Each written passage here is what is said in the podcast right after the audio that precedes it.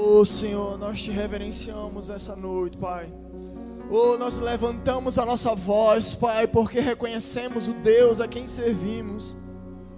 Nós exaltamos o Seu nome, Pai, porque reconhecemos o Deus, Pai, a quem nós entregamos a nossa vida. Aquele que primeiro nos amou, aquele que primeiro se entregou por nós, aquele que não considerou ser igual a Deus, mas nos amou. Oh, nós te adoramos, Senhor. Oh, nós reverenciamos a Sua presença, nós consideramos a Sua presença, nós desejamos a Sua presença, Pai. Porque assim, Senhor, como nós precisamos, o nosso corpo precisa do ar para respirar, Pai. Sem a Tua presença, nós desfaleceremos, Senhor. E nós te exaltamos, Pai. Oh, e nós te exaltamos, Senhor. Oh, em nome de Jesus. Teu Espírito fale aos nossos corações, porque nós desejamos ouvir a Sua voz nós reverenciamos a Sua voz. Diante da Sua voz, os nossos temores se calam, as nossas ansiedades se calam. Diante da Sua voz, Senhor, não há espaço para mais nada, Pai. O nosso coração, ele se perde em meio às Suas palavras, Pai, porque não é possível, Pai, ficar endurecido diante daquele que torna o coração de pedra em coração de carne, porque as Tuas palavras, Pai, elas são vida, Senhor. Derrame sobre nós, Pai, das tuas palavras. Derrame sobre nós, Pai. Oh, aleluia. Oh, aleluia. Amém. Você pode sentar, meu irmão.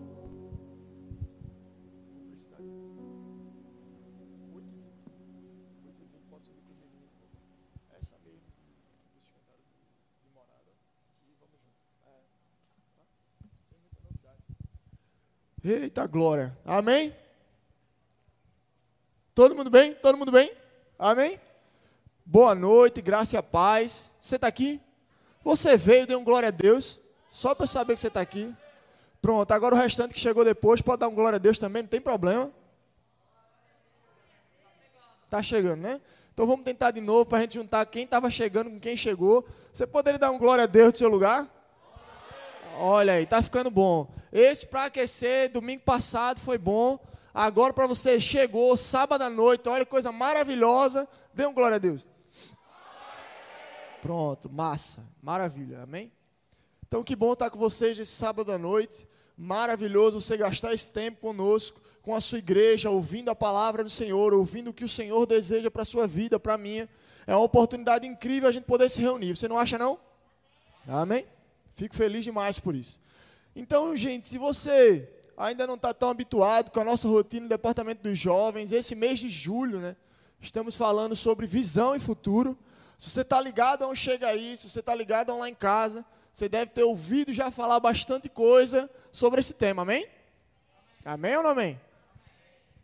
Então, a sua participação, aquilo que você tem ouvido, né, hoje vamos estar indo um pouco mais fundo, dando mais alguns passos falando sobre isso.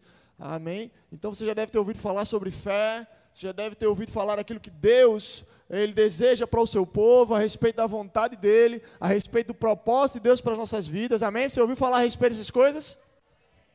Se você está olhando para mim assim meio desconfiado, é porque talvez você ainda não esteja conectado num pequeno grupo. E é preciso que você se conecte. Amém? Preciso que você esteja junto com o Chega Aí, que você esteja junto com lá em casa. Caio está aí? Cadê Caio? É porque, Caio, dar um glória a Deus está mais fácil do que ver, viu? O glória a Deus está mais fácil do que ver. Cael, Poli está ali também. O pessoal que lideram lá em casa também. Então fique ligado. No final, procure saber. O Urimar vai passar aí nos avisos. Mas vamos lá. Eu queria que você abrisse sua Bíblia comigo em Números, capítulo 12.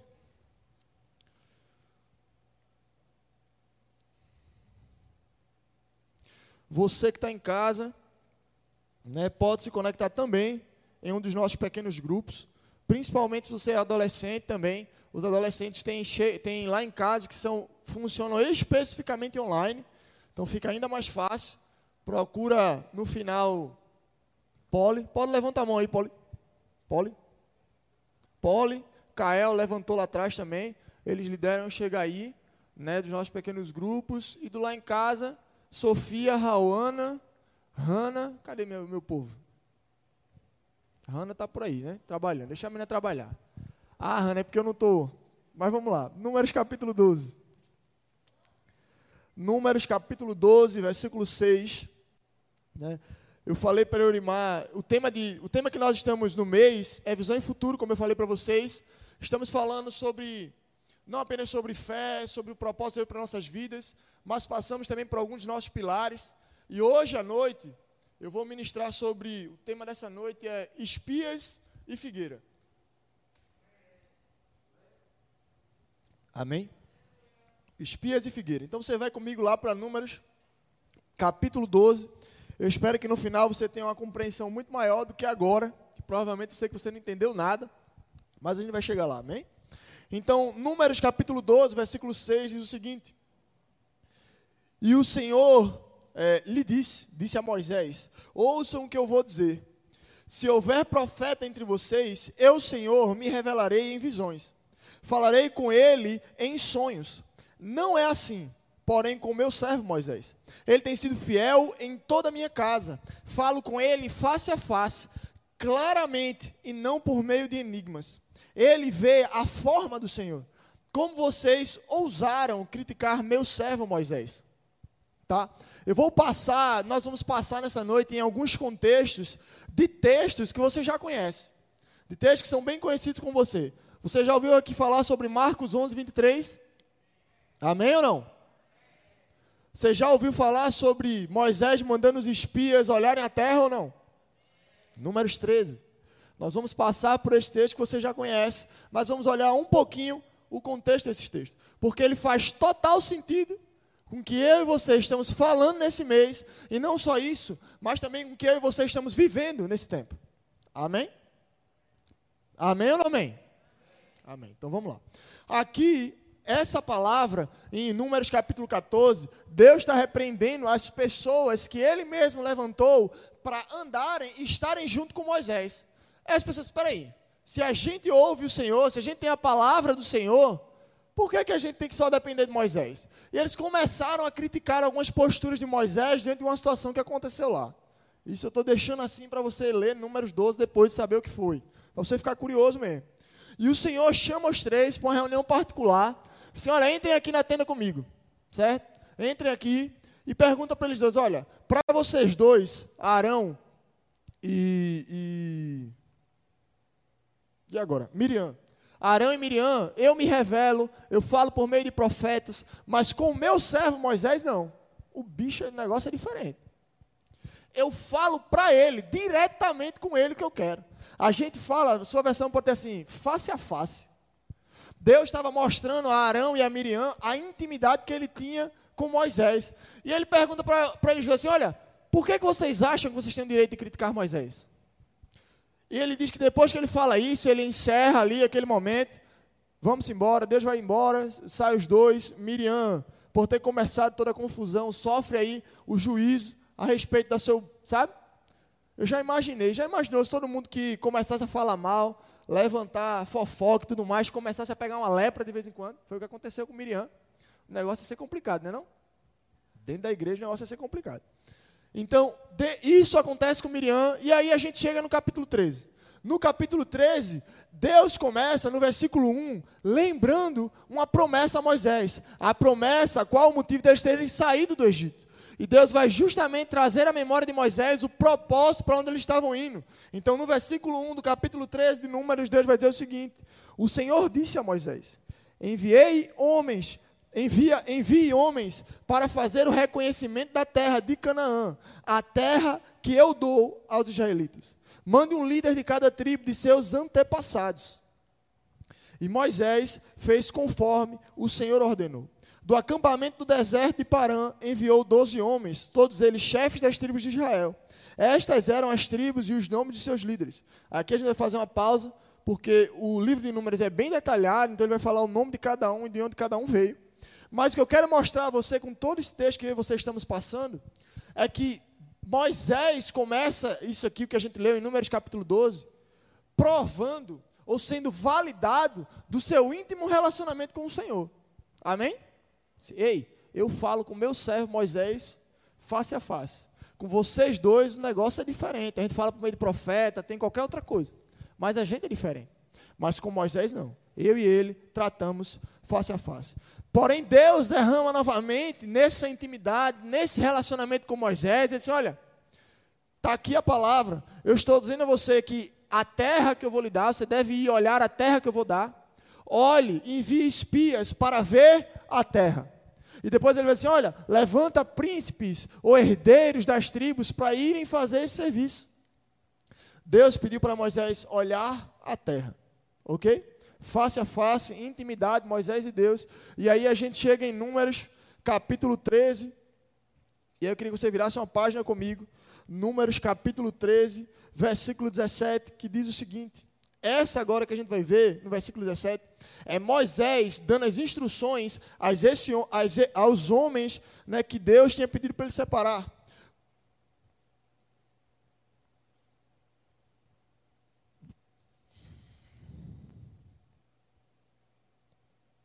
E agora, para a velocidade 13, 17.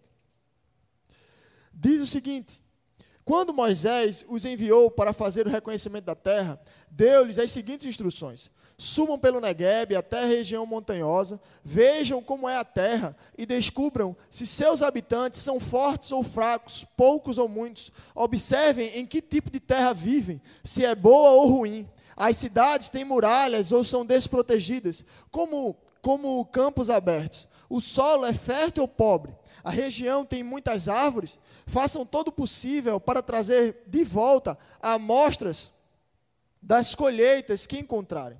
Era a época da colheita das primaveras das uvas maduras. Eles subiram e fizeram reconhecimento da terra, desde o deserto de, de até Reob, perto de Lobo Amate. Subiram pelo Negueb e chegaram a Hebron, onde viviam Aimã, Cesai e Talmai, todos descendentes de Enac. Antiga cidade de Hebron foi fundada sete anos antes da cidade de egípcia de Zoan. Quando Moisés ele vai despedir esses homens e ele vai passar as orientações e a visão que Deus tinha dado, você pode perceber uma pequena diferença. Porque Moisés não manda que eles olhem a terra como Deus tinha dito. Mas ele vai dar três fatores totalmente distintos do que Deus tinha pedido. Ele vai dizer àqueles homens: olha, olha aqueles naquela terra se seus habitantes são fortes ou fracos. Olha se são poucos ou muitos. Olha se eles são, se a cidade tem muralhas ou se é desprotegidas. Deus pediu para Moisés olhar isso? Sim ou não? Sim ou não? Não. No texto de, de de Números capítulo 13, versículo 1, Deus disse: Olha, olha a terra, envia espias para ver a terra que eu dei a vocês, que eu vou dar ao povo de Israel. Deus não pediu a Moisés que ele olhasse o povo que estava naquela terra. Se eles tinham capacidade bélica, se eles tinham condições de perder uma guerra ou de ganhar uma guerra. Porque Deus não tinha garantido a eles que eles iriam para lá para batalhar e para ver se na força deles eles conseguiriam vencer. Mas Deus tinha prometido uma terra e não uma batalha. Amém? Deus havia prometido a eles a vitória. E não que eles iriam simplesmente chegar lá e encontrar uma terra vazia, simplesmente a terra boa. Mas eu sei, olha a terra, alimenta a promessa que eu dei a vocês, de que eu dei ao povo de Israel. Mas isso fala sobre a intimidade. Eu vejo que Moisés, tendo. Ele acabou de sair daquela reunião, sabe, com Miriam, com Arão, onde Deus disse assim: rapaz, Moisés é diferente de vocês. Parem de falar mal dele, porque ele aqui é próximo, eu e ele aqui tem um relacionamento diferenciado com qualquer outro. E aí Moisés, cheio disso, chega assim: olha, junta aí. Eu ouvi o Senhor dizendo. Vai lá, olha lá, para ver se a terra é boa, se a terra serve para alguma coisa. Vê lá, traz um fruto de lá, vê se os caras são bons de briga, vê o tamanho dos caras, se o cara sabe ou não sabe, vê se a cidade é protegida, vê os armamentos, vê como é que funciona o esquema lá. Que a gente vai chegar lá quebrando tudo. E é isso, é exatamente com essa informação que os homens saem para espiar aquela terra. E olha qual foi o relatório que os homens trouxeram. Números capítulo 14. Não, 13 27. Vamos pular só uns versículos aí antes de ir para o 14. 13, 27 diz o seguinte: Este foi o relatório que deram a Moisés. Entraram à terra, entramos na terra a qual você nos enviou. E de fato é uma terra que produz leite e mel com fartura. Aqui está o tipo de fruto que nela há. E entregam em Moisés. Acabou o relatório que Deus tinha pedido. O que Deus pediu para que eles espiassem era isso aí. Eles olhassem e vissem a terra que Deus tinha dado para eles. E a partir desse momento, vai entrar o relatório que Moisés pediu. Veja o que os homens vão dizer. Versículo 18. Vejam como a terra. Não, estou no 27. 28 agora. Contudo, o povo que vive ali é poderoso, e suas cidades são grandes e fortificadas. Vimos até os descendentes de Anak. Os amalequitas vivem no Negueb, e os hititas, é, Jebuseus e Amorreus vivem na região montanhosa. Os cananeus vivem perto do litoral do mar Mediterrâneo e no vale do Jordão. Caleb tentou acalmar o povo que estava diante de Moisés. Vamos partir agora mesmo para tomar a terra, disse ele. Com certeza podemos conquistá-la. Quando os homens começaram a ouvir o relatório, o povo de Israel começou a ouvir o relatório daqueles homens, daquilo que Moisés tinha pedido, que não era o que Deus tinha pedido, Deus disse: Olha, olha a terra, veja a terra, que eu vou dar ao povo de Israel. E quando os homens voltam com esse relatório, esse rapaz, a terra é uma coisa maravilhosa. E o relatório podia ter terminado aí, irmão. Foi o que eles foram fazer. Foi o que Deus pediu. Mas Moisés colocou, colocando as suas palavras, colocando seu relacionamento, sabe? Brother de Deus, intimidade com Deus. Assim, olha, olha lá também se os caras são bons de guerra. Vê o tamanho dos caras, vê se os caras são fortes, se os caras são fracos. Vê se funciona, o que é que dá certo, o que é que não dá certo lá. Só que quando os espias voltam para dar resposta a Moisés sobre isso, eles ficam aterrorizados. Cara, os caras são totalmente armados. Os caras são poderosos. A gente viu gente que parece gigante. Os caras são imensos. Tem outras cidades próximas que talvez entrem na guerra. A gente perdeu. E o povo começa a ficar desesperado por causa daquilo ali. E Caleb se levanta e diz: calma, vamos subir agora. Deus disse que a terra é nossa. E a gente vai subir e vai conquistar.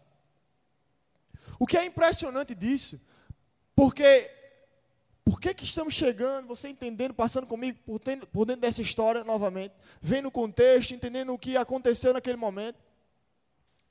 Mas a murmuração daquele povo, aquilo que aquele povo estava tendo como relatório, diante de algo que era a vontade de Deus, porque era a vontade de Deus que o povo de Israel se estabelecesse em Canaã.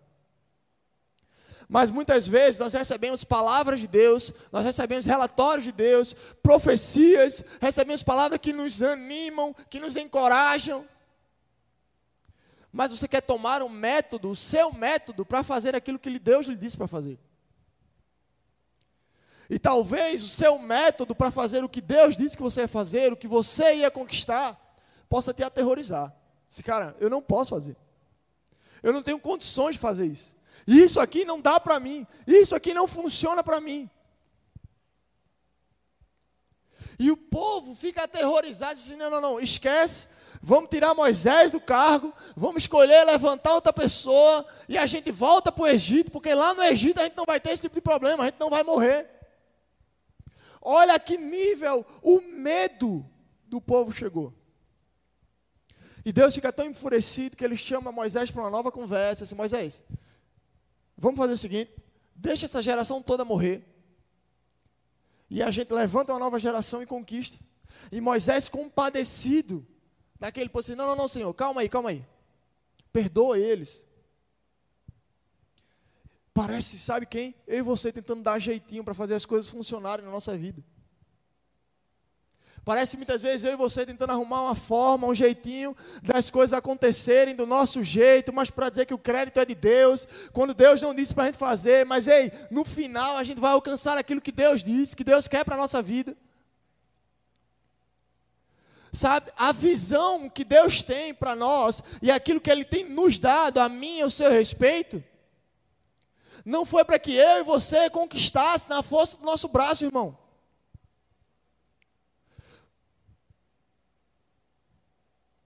Não foi para que Deus dependesse de você para que isso acontecesse. Ah, Lucas, então quer dizer que eu não preciso fazer nada? Não. Porque Deus disse a Abraão: Olha, sai da tua casa, sai da tua terra, sai da tua parentela e vai para o lugar que eu vou te mostrar. Deus disse a Moisés: Ei, espia a terra, vê a terra, conhece a terra que eu vou dar a vocês. Deus disse a Moisés: Olha, levanta a vara e o mar vai se abrir a orientação do próximo passo, ela não vem da nossa cabeça, mas ela vem da mesma voz que prometeu ao nosso respeito. A orientação da direção de qual é o próximo passo, do que eu tenho que fazer, para onde é que eu tenho que me dirigir, como eu vou me comportar, não vem daquilo que eu sei, mas vem daquele mesmo que me prometeu. Então, o meu futuro e o seu não está ligado naquilo que você sabe fazer melhor mas está ligado na próxima palavra de Deus. Está ligado à próxima instrução de Deus. Está ligado ao próximo passo que Deus vai ter para mim e para você. E aí vamos chegar no, no capítulo 14, onde Deus levanta Josué. Josué e Caleb, como vocês sabem, são os dois únicos que têm um relatório diferente de todos os outros dez espias, porque o relatório de Josué e de Caleb não está baseado em quem era o povo de Canaã, mas estava baseado na promessa da terra que Deus tinha falado para eles. Vamos lá. Números capítulo 14, versículo 7 diz o seguinte: Versículo 7 diz o seguinte: E disseram a toda a comunidade de Israel: A terra da qual fizemos reconhecimento é muito boa. E se o Senhor se agradar de nós, Ele nos levará em segurança até ela e dará a nós. É uma terra que produz leite e mel com fartura. Não se rebelem contra o Senhor e não tenham medo dos povos da terra. Diante de nós, eles estão indefesos. Não tem quem os proteja, mas o Senhor está conosco. Não tenha medo deles. Olha o relatório de Josué. Esqueça aquele povo que está lá. Deus não pediu para a gente olhar o povo, Deus pediu para a gente olhar a terra. E é impossível que a gente olhe a terra e não diga assim, cara, essa é a terra que Deus preparou para mim e para você. Essa é a terra que o povo de Israel merece. Essa é a terra que é onde a gente vai habitar, onde a gente vai colocar as nossas famílias, onde a gente vai estar. E é assim que eu e você estamos vendo aquilo que Deus falou a nosso respeito. Cara, eu quero chegar lá. Esse é o lugar que Deus tem para mim. Esse lugar é maravilhoso, é encantador. Que lugar magnífico. Que palavras são essas? É com isso que eu me identifico. Mas assim, não, não, então eu tenho que trabalhar muito, ganhar dinheiro, fazer dinheiro, porque aí eu vou tentar. E nós começamos a tentar formar planos, formar ideias, sendo que não foram as ideias que Deus nos deu sendo que não foram os planos que Deus pediu para a gente fazer. Sendo que não foi essa a forma que Deus disse para a gente fazer. Irmãos, o mesmo Deus que deu a palavra, que deu a promessa, é o mesmo Deus que nos guia em meio à jornada, que está conosco em meio à jornada, que vai passar pelas dificuldades e pelas batalhas necessárias até que a gente alcance a promessa. É o mesmo Deus. Então, o que eu e você não temos que, temos que fazer não é olhar para a visão que Deus estabeleceu e tentar achar a forma, mas antes aquele que nos deu a visão, ele vai suprir a forma. Ele vai suprir o jeito, ele vai dar um próximo passo. Sabe, quando eu vejo esse relacionamento entre Deus e Abraão, onde Abraão hoje nomeado o pai da fé. E você vê Deus se relacionando constantemente com Abraão, diz assim: olha, tem calma, eu vou fazer de você uma grande nação.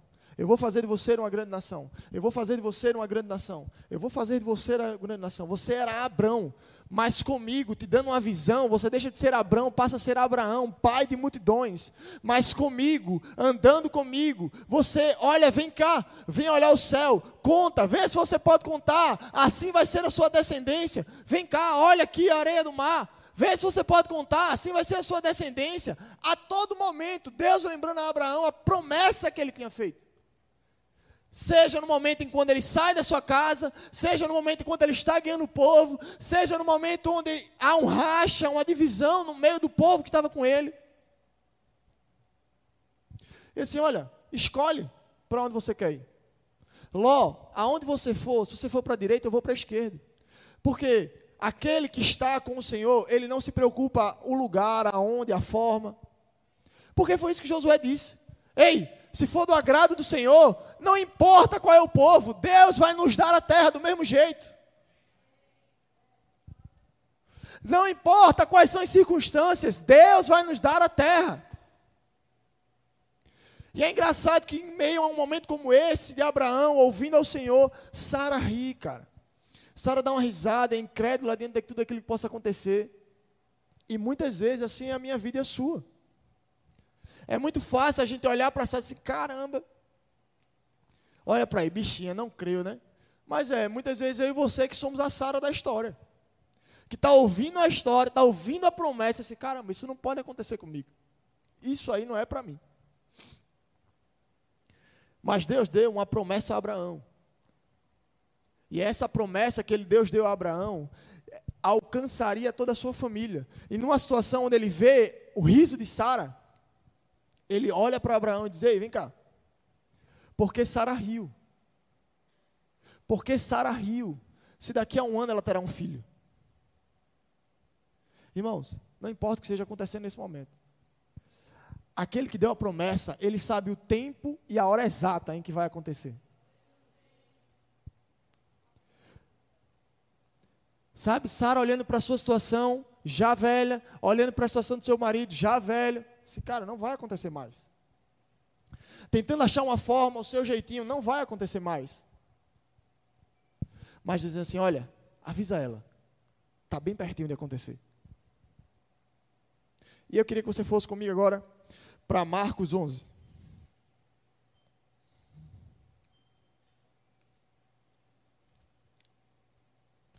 Marcos capítulo 11.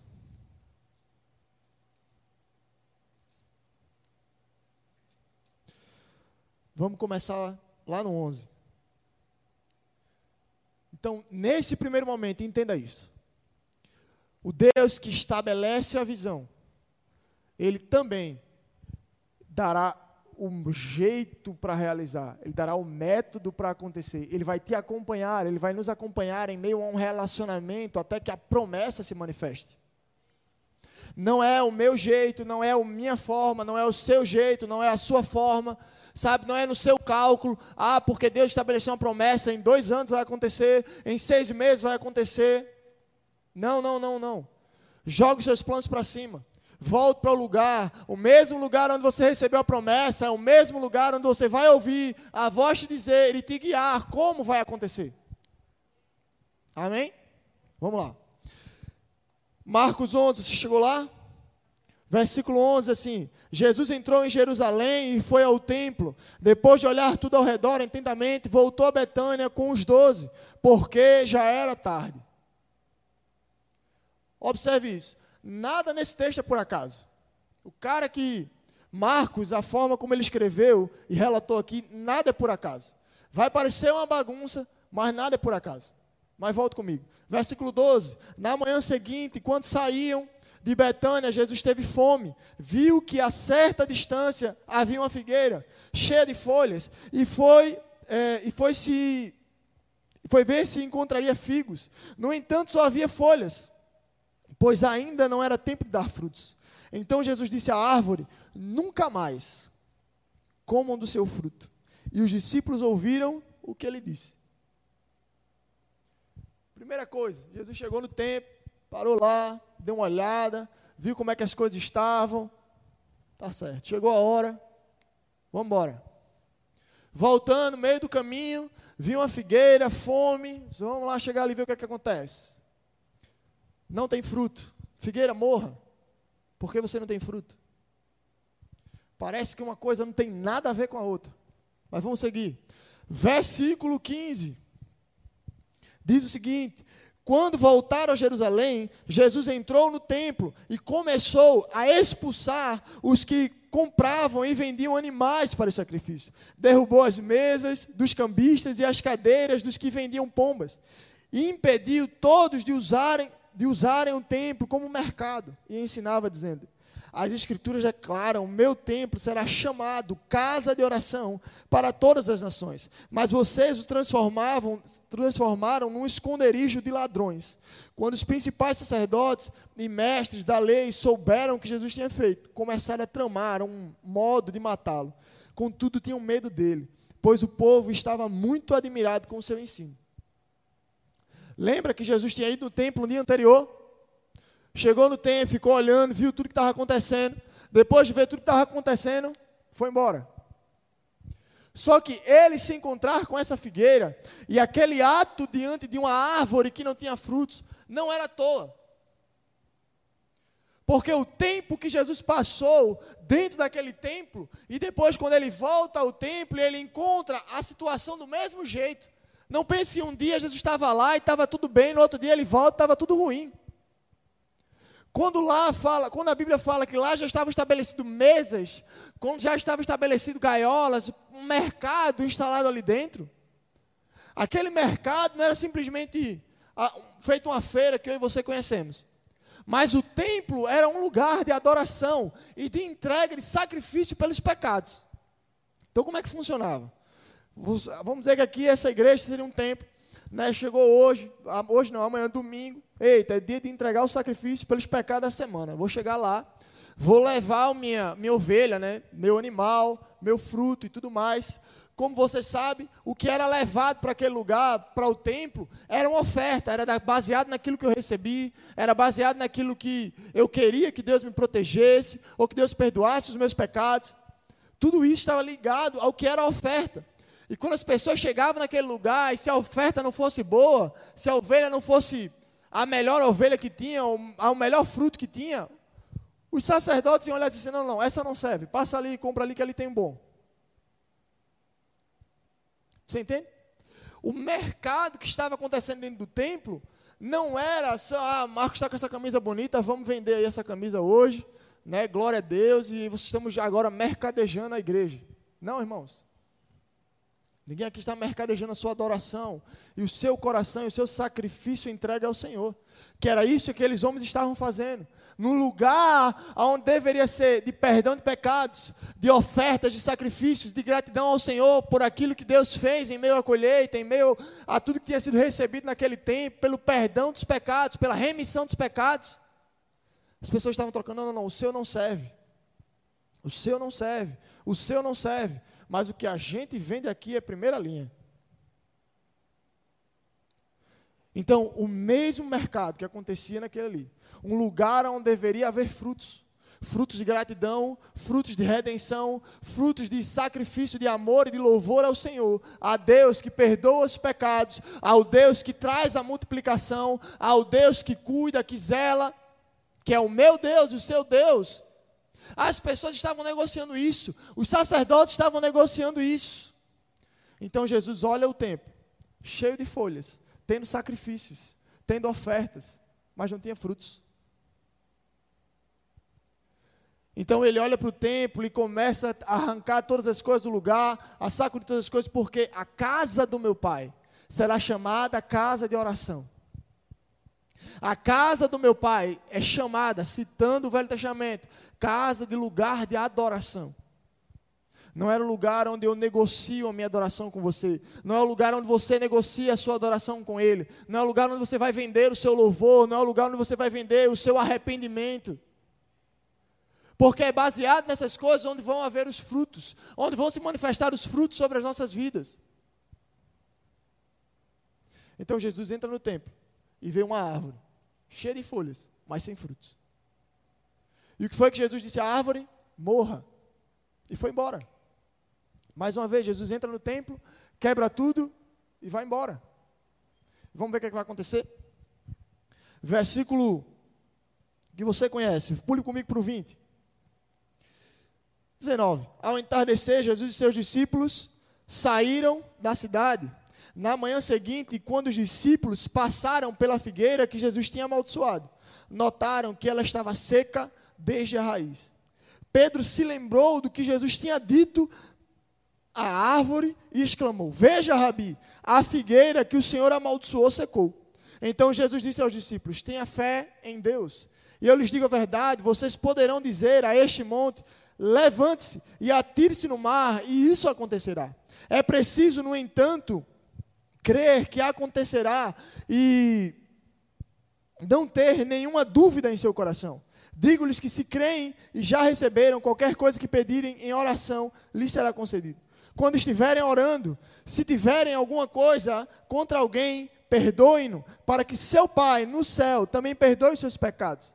Mas se vocês se recusarem a perdoar, o seu Pai no céu também não perdoará os seus pecados. O que Jesus estava ensinando com esse texto, que, com tudo isso, é que o futuro determinado pelas nossas palavras depende de quem anda com você e de onde está o seu coração. O que Jesus estava dizendo assim: olha, não adianta você ser uma árvore bonita, cheia de folhas, mas seu coração não estiver arrependido. Não adianta você confessar a palavra do emprego, ei, emprego venha, dinheiro venha. Se você não mesmo crer que o Senhor que está no céu, ao qual você rendeu sua vida, Ele pode fazer isso por você. Sabe o que é isso? Relacionamento. Se você não adianta, você assim, pai, meu pai amado, lindo, maravilhoso, cheiroso. Quanto ao seu irmão que você vê e você não perdoa. Quanta mágoa que você carrega, que você vem para a igreja e volta do mesmo jeito. Se nós nutrimos o nosso futuro ou buscamos o nosso futuro com cheio de folhas, nós não vamos desfrutar dos frutos. Porque o que Jesus estava dizendo assim, olha, se vocês pedirem em meu nome, vai, vai o quê? Vai o quê? Você está em dúvida?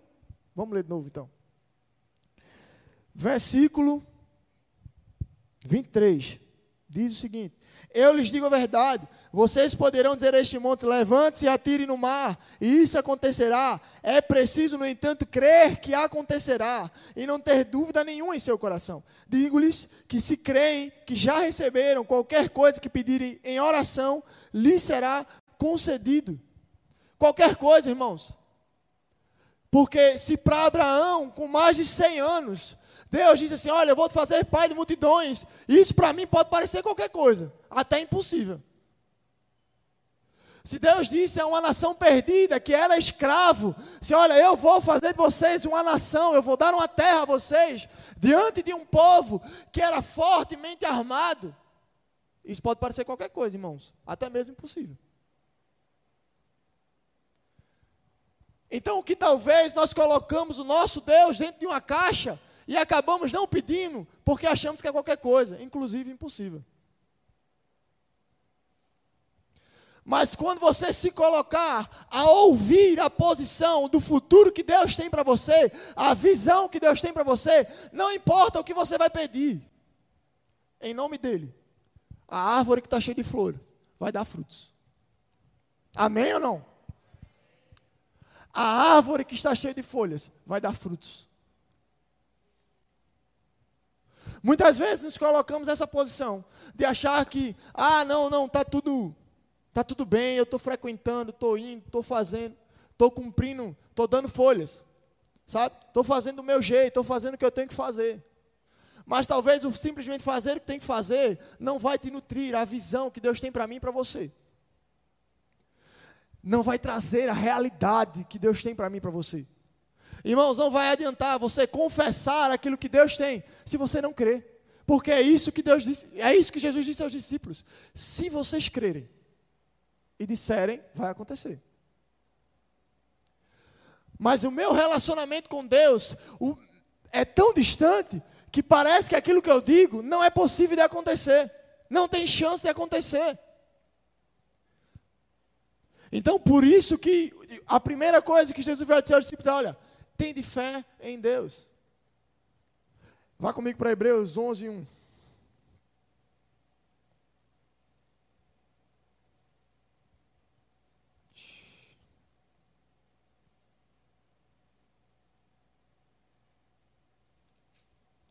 Hebreus capítulo 11, versículo 1.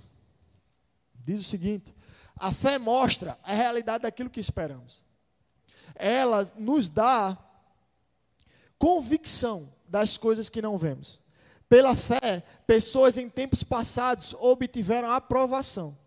Pela fé, entendemos que tudo, todo o universo foi formado pela palavra de Deus. Assim, o que se vê originou-se daquilo que não se vê. Você crê nisso? Você crê nisso? Que tudo aquilo que você está vendo se originou daquilo que você não vê? Por isso que Jesus disse: olha, tem de fé em Deus. Porque a nossa fé, ou o fundamento, ou o solo onde está plantada a nossa fé, não é naquilo que nós vemos, é no nosso relacionamento que está fundamentado em Deus, que nos deu a visão para crer. Amém? Se Deus te deu a visão para crer e você continuar afirmado, irmãos, o que é aquele povo? Ele vai nos dar aquele povo. Ele vai nos dar a promessa. Ele vai nos dar, ele vai nos fazer alcançar. Ele vai fazer nossos olhos não apenas ver, mas tocar. E aquilo que parecia impossível existir, por meio da palavra, passou a existir. O nosso futuro não pode estar ligado, substanciado, apenas pelo seu levantar seis horas da manhã e trabalhar. O nosso futuro não está ligado apenas você largar o seu trabalho, correr para uma faculdade e estudar. Eu não estou dizendo que está errado, amém? Amém ou não? Faça. Isso é lícito. É para mim e para você, como povo de Deus. Existem esferas que nós precisamos pisar, existem lugares que precisam começar a ver o poder que há em você falar aquilo que Deus quer que você fale. Em você falar o que Deus lhe deu para ver. Posso ser simples? Um exemplo bem simples. Quinta-feira, previsão do tempo, duas semanas atrás. Era o quê?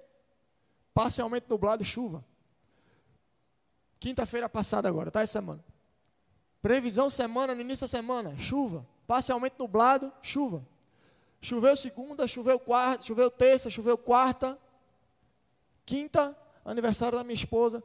Falei com o papai, ela falou com o papai do céu assim: Olha, pai, meu presente, não chove. Ok, pula para sexta, choveu. Quinta-feira, sol. Irmãos, faz o seguinte: pega seu celular e olha a previsão do tempo da semana aí. Sol. Oh, perdão, chuva. Chuva. Chuva. Mas alguém se propôs não apenas considerar aquilo que estava vendo, e buscar aquele que dá a visão e que nos ama em primeiro lugar, e não apenas nos amou, mas se entregou por nós, assim: olha, o que vocês pedirem em meu nome, eu farei. Você está meio assim, né?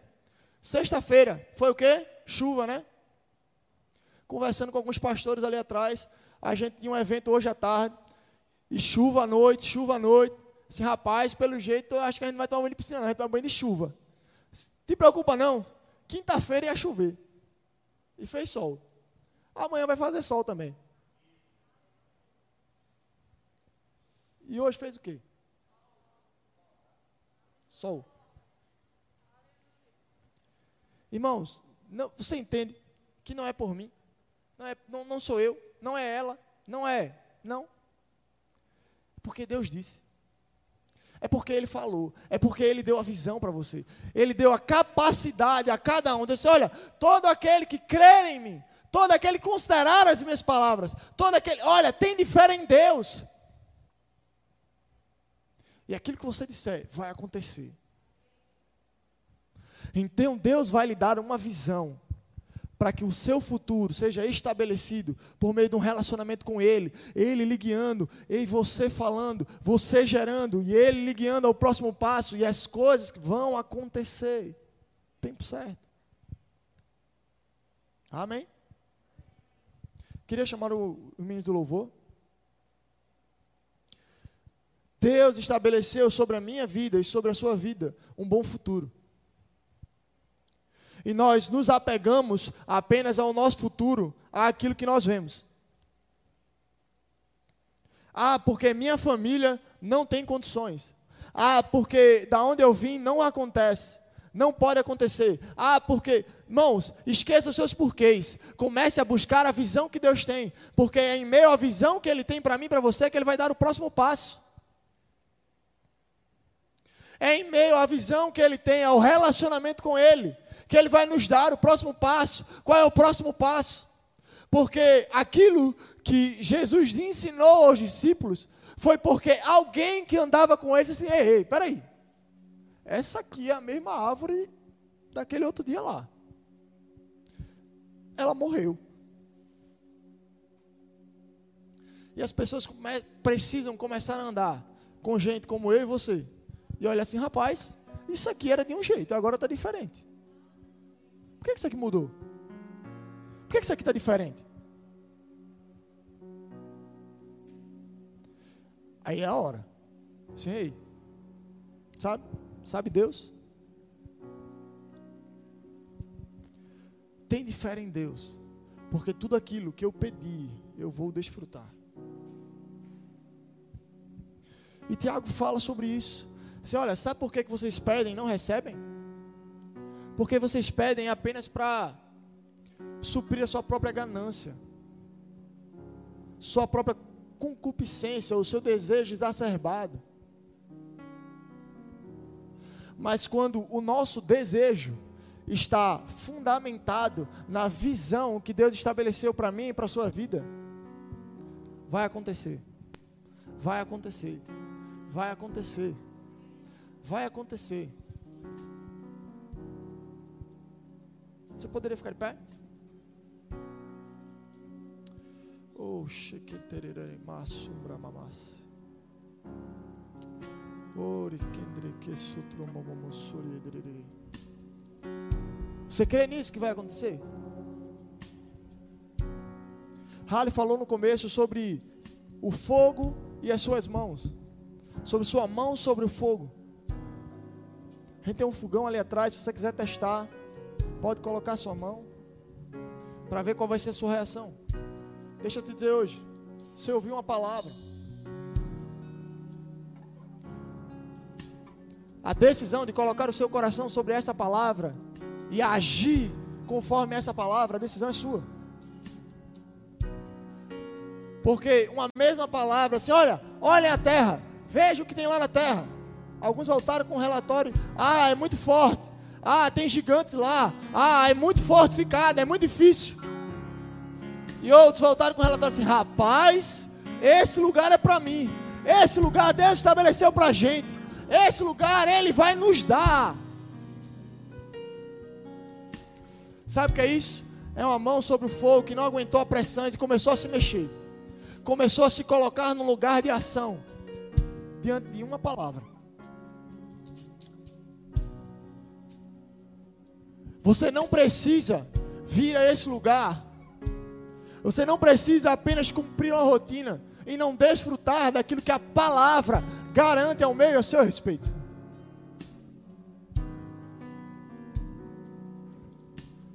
Você precisa ter a consciência de vir a este lugar e começar a ouvir a visão. E começar a ouvir aquilo que Deus tem dito a seu respeito e ao meu respeito. A visão que Ele tem ao nosso respeito. Porque eu tenho absoluta certeza que ele não é aquele pai mau que vai olhar, olha, vem menino, como é bonito, mas não é para você não. Mas ele vai te mostrar, porque ele quer que você alcance. Ele vai te mostrar, porque ele quer que você receba. Ele vai te mostrar, porque ele quer que você desfrute.